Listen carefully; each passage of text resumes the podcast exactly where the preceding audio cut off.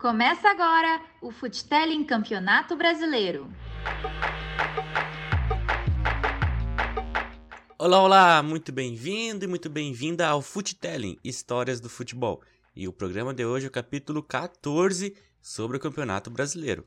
Aqui vamos dar uma passada geral sobre o que aconteceu na última rodada do Brasileirão, que foi marcada por goleadas e surpresas.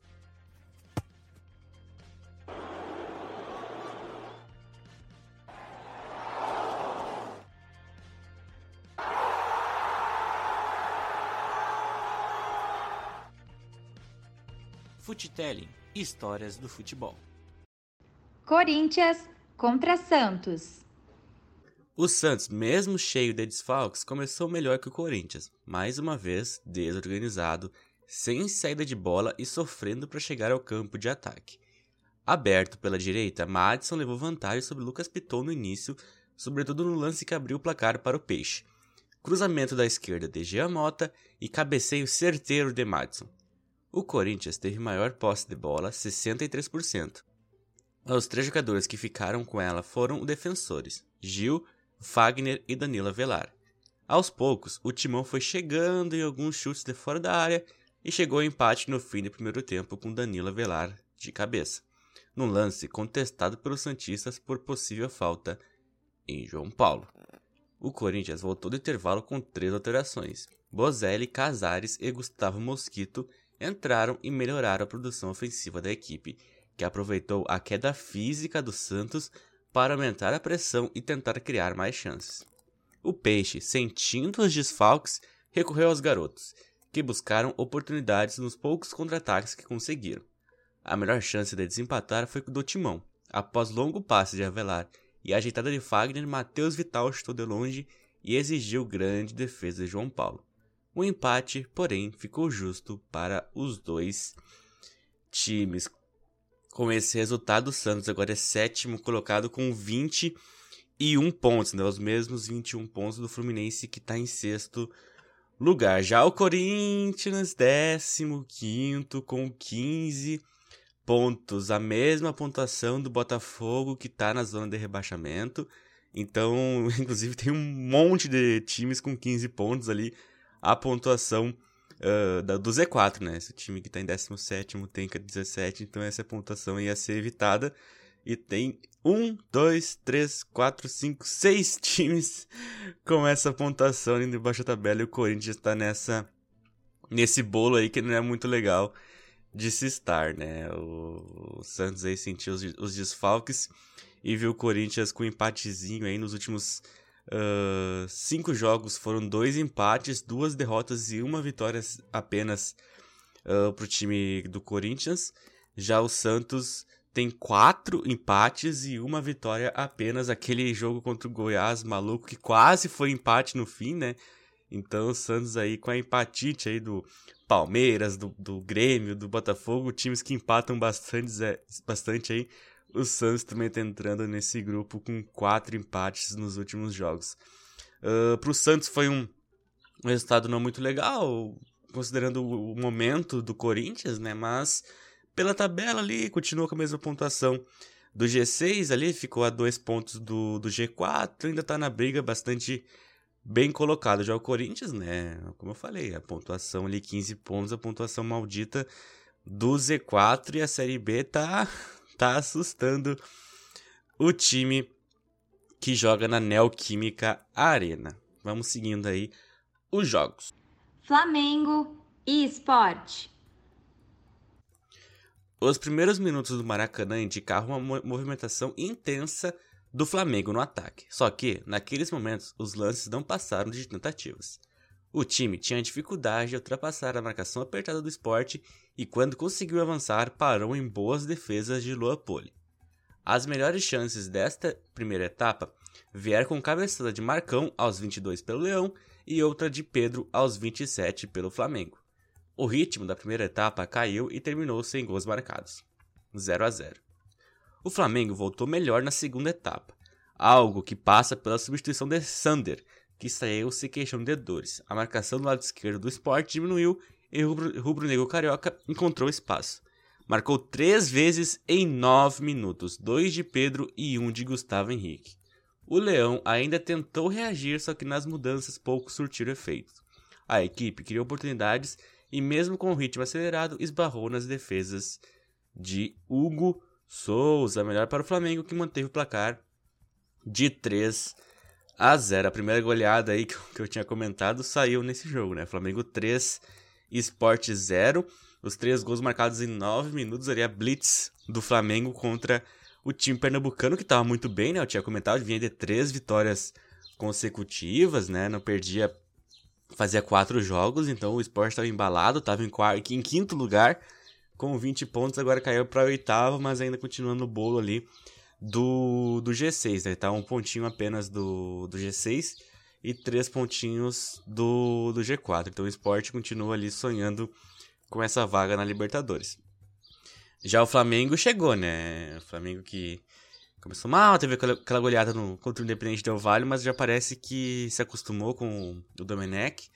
Uh, tá conseguindo impor o seu ritmo, tá, tá marcando gols, tá fazendo jogos, tá uh, vencendo. E tá em terceiro lugar com 24 pontos, 3 atrás do Atlético Mineiro, um atrás do Inter. Mas pelo aproveitamento é o segundo colocado, porque o Inter tem um jogo a, a mais ali, então o Flamengo, pelo aproveitamento, tá em segundo lugar, já, já figura entre os favoritos. Eu ainda acho que pelo, pelo calendário, pelo campeonato maluco, eu ainda acho que o Atlético tem uma, uma condição melhor de, de chegar na frente do final do campeonato, mas daqui a pouco eu falo sobre o Atlético Mineiro e o Flamengo aí se mostra como um forte, forte candidato, como ele é, né?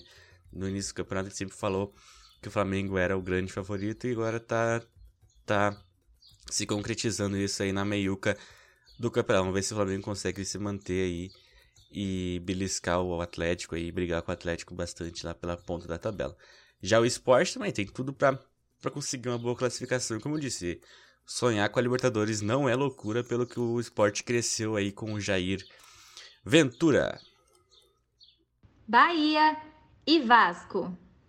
Foi um atropelamento no primeiro tempo. Em outra rotação, o Bahia passou por cima do Vasco.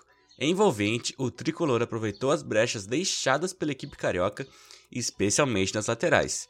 Clayson atormentou a vida de Pikachu, que teve mais uma atuação muito ruim. A vitória foi construída com gols de Rossi, Gilberto e Clayson.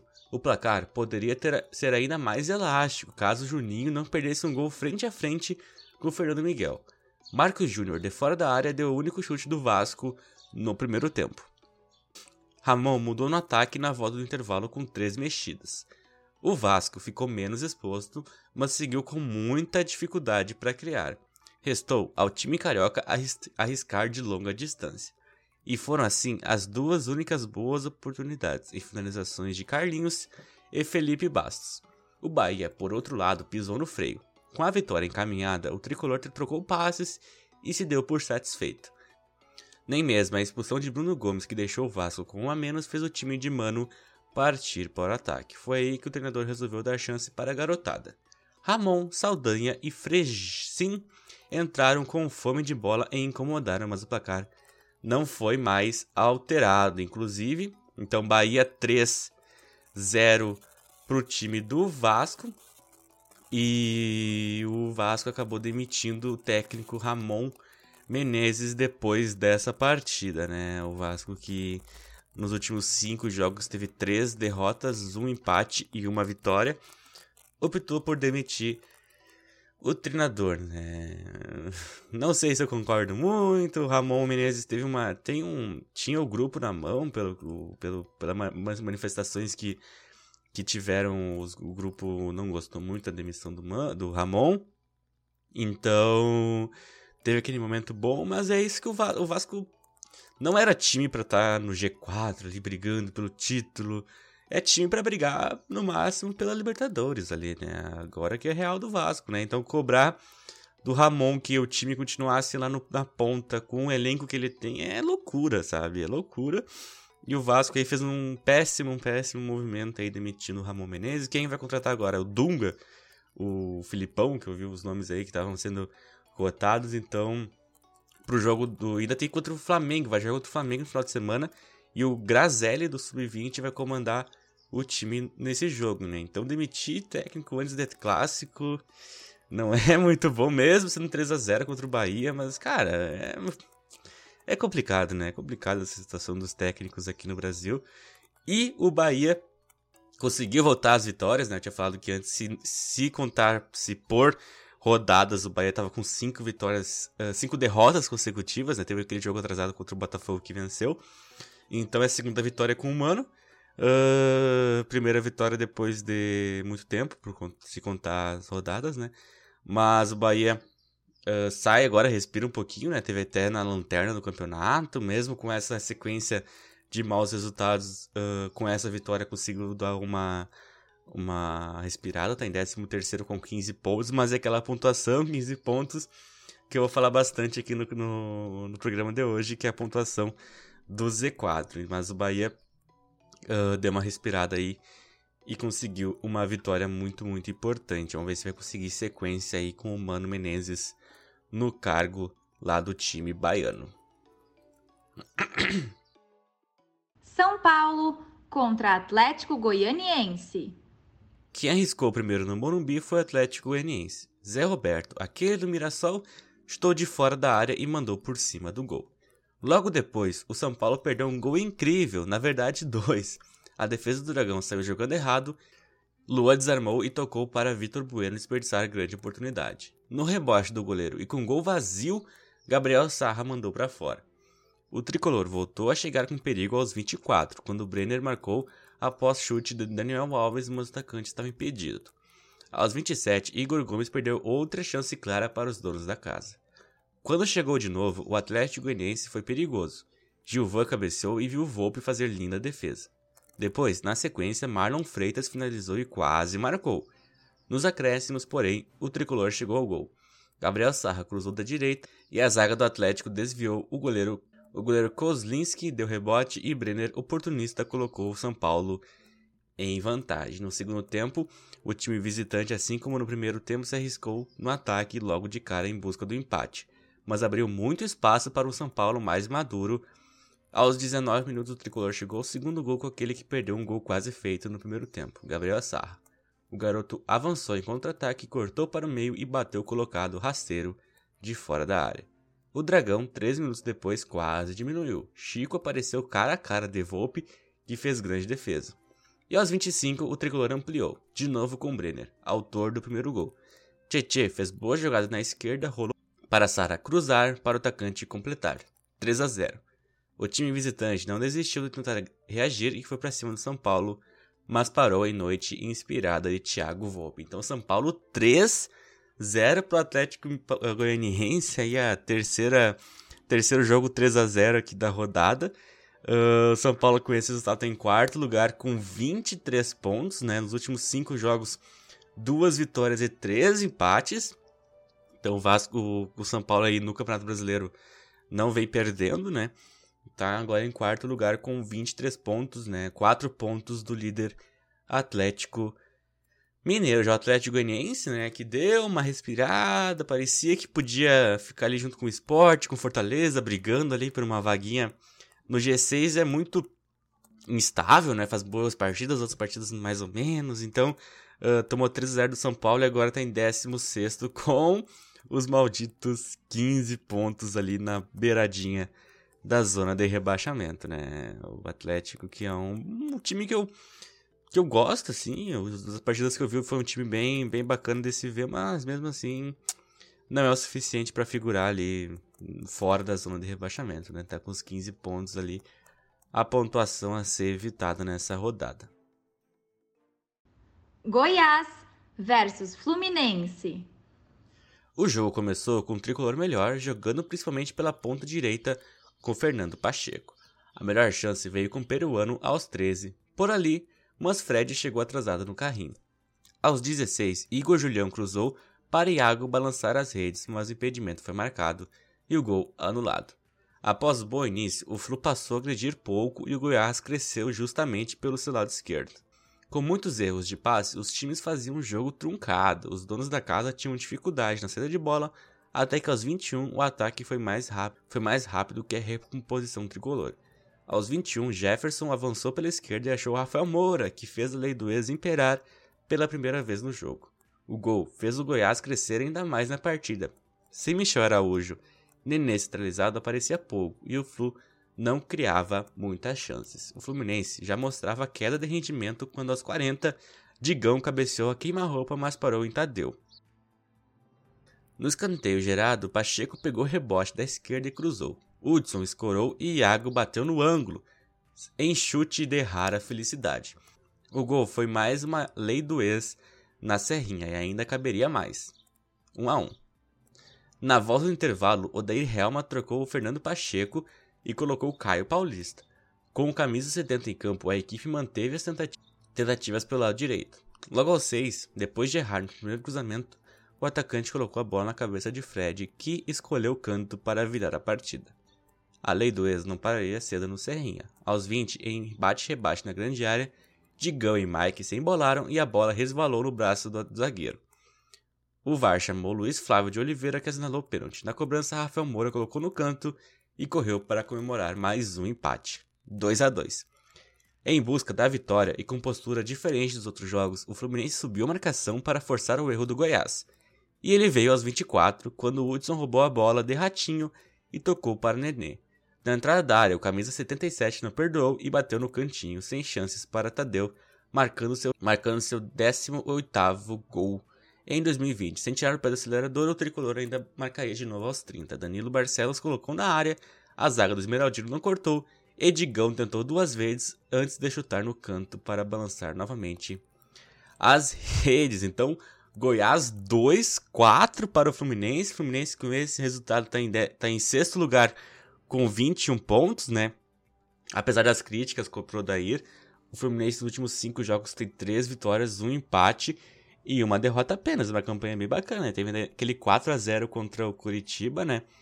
Então, apesar das críticas pro trabalho do Odair, o Fluminense está em sexto lugar com 21 pontos, dois pontinhos do G4 e seis pontinhos do líder Atlético Mineiro. Já o Goiás é o lanterna do campeonato com 9 pontos. Tudo bem que ele tem 11 jogos apenas, tem 3 jogos a menos que o restante das equipes ali, né? Que estão tá, na 14 rodada. Então o Goiás tem 3 jogos a menos, está em nono lugar. Pelo aproveitamento, ainda continua em último com 27% de aproveitamento. Então o Goiás aí com 9 pontinhos, apenas duas vitórias, 3 empates e 6 derrotas aí pro time goiano que amarga uma campanha nada boa ali. Mas tem ainda muitos jogos pela frente aí, como só tem uh, três jogos a menos que a maioria das equipes, né? Então, o Goiás aí que tem que melhorar para conseguir sair da zona de rebaixamento. Botafogo e Palmeiras. O Botafogo começou a partida dando trabalho para a saída de bola do Palmeiras e marcou adiantado mostrando-se um time mais compacto na marcação. Ainda que tenha encaixado algumas cedas de velocidade, pecou por diversas vezes no último passe. Rafael Foster, que vinha atuando como falso volante, esteve um pouco mais avançado, auxiliando também na saída de bola. No Palmeiras, a equipe começou jogando distante, com dificuldades para desenvolver lances de linha de fundo pela esquerda, com Mike improvisado. Felipe Melo, Patrick de e Bruno Henrique cometeram erros que criaram chances ao fogão. A primeira etapa, porém, acabou sem grandes defesas de Jailson e Diego Cavalieri. Após o intervalo, o jogo mudou bastante e o Botafogo construiu sua vantagem rapidamente.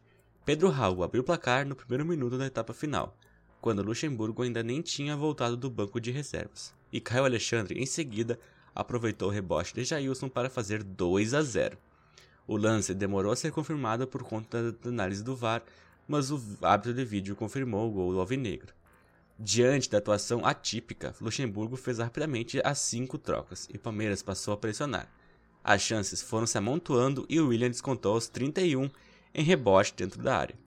Seu atacante iniciou a reação acabou ficando marcado pelas chances desperdiçadas em seguidas. A primeira livre e de frente para Cavalieri, mandando à direita da meta. Depois, no pênalti que ele mesmo sofreu, mas bateu para a defesa do camisa 1 botafoguense. Os minutos finais foram de abafa ao viverde, mas o Botafogo soube resistir para garantir sua segunda vitória do campeonato e decretar a primeira derrota do Palmeiras na competição. Olha aí, muitos tabus quebrados nesse, uh, nesse jogo aí, né? O Botafogo conseguindo uma vitória finalmente, depois só daquela vitória contra o Atlético uh, Mineiro, né? Venceu de novo. Agora na campanha do Botafogo tem duas vitórias, nove empates e três derrotas. Né? Nos últimos cinco jogos são três empates, uma derrota e agora uma vitória, né? E tem aquela pontuação 15 pontos em 17 colocado. Já o Palmeiras tem sua primeira uh, derrotas, né? Esse jogo tinha tudo para ser empate, porque o Botafogo tem nove empates e o Palmeiras tem sete. Uh, quem tem mais empate que o Palmeiras é o Grêmio com oito, mas mesmo assim. E o Palmeiras uh, encontrou sua primeira derrota na competição. Agora tem cinco vitórias, sete empates e uma derrota. Está em, em, quinto lugar com 22 pontos, um ponto do G4 e cinco pontos do líder Atlético Mineiro, né? Esse jogo aí que o Palmeiras que podia terminar empate caso o William acertasse o pênalti mas não foi o que aconteceu, então vitória do Botafogo, a segunda vitória do time que eu já tinha elogiado que era um time que era bom, mas não tinha resultados. Agora com Lazzaroni já encontra uh, sua, sua segunda vitória na competição. Fortaleza contra Atlético Mineiro. Mesmo diante do líder do campeonato, o Fortaleza dominou as ações do jogo. Com boas chegadas ao ataque com Davi, Romarinho e Tinga, que atuou mais avançado, o Leão levava perigo. O Galo respondia com ofensividade e a melhor chance veio aos 23 minutos quando Johan mandou à direita do gol de Felipe Alves. Aos 36, em rápido contra-ataque, Tinga tocou para Davi que finalizou no canto de Everson e voltou a marcar depois de 20 jogos. Dois minutos depois, Felipe levou o segundo amarelo após falta em Arana e foi expulso. Com um a mais, o Galo mostrou força ofensiva e Sacha empatou aos 41 minutos. O atacante da equipe mineira ainda protagonizou um desentendimento com o técnico do time cearense, Rogério Ceni. No fim, 1 um a 1 um, e bronca do tricolor.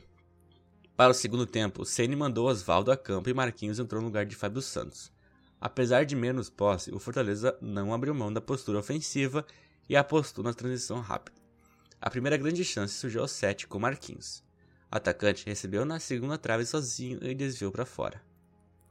Apesar da pressão do Galo, o tricolor cearense Bruno Melo cabeceou de cabeça aos 41 e garantiu vitória para os donos da casa. Fortaleza 2, um Atlético Mineiro. Fortaleza conseguiu essa vitória com um a menos. Grande, grande resultado para o time cearense que agora está em nono lugar com 20 pontos, um pontinho do G6 ali. Tem o Sport, o Santos, uh, Fortaleza Sport e Santos ali na beiradinha com o Fluminense na, no G6, então bem embolada essa briga aí.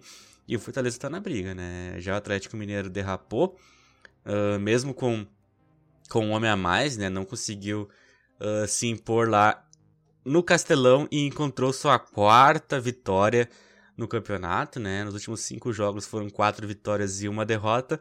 Ainda é líder com 27 pontos, mas viu o Inter ali se aproximar, tá dois pontinhos atrás. E o Flamengo também agora se aproximou com essa vitória, tá três pontinhos atrás do Atlético Mineiro, né? Vamos observar como é que o Atlético joga uh, nessa situação de quarto domingo, quarto domingo, né?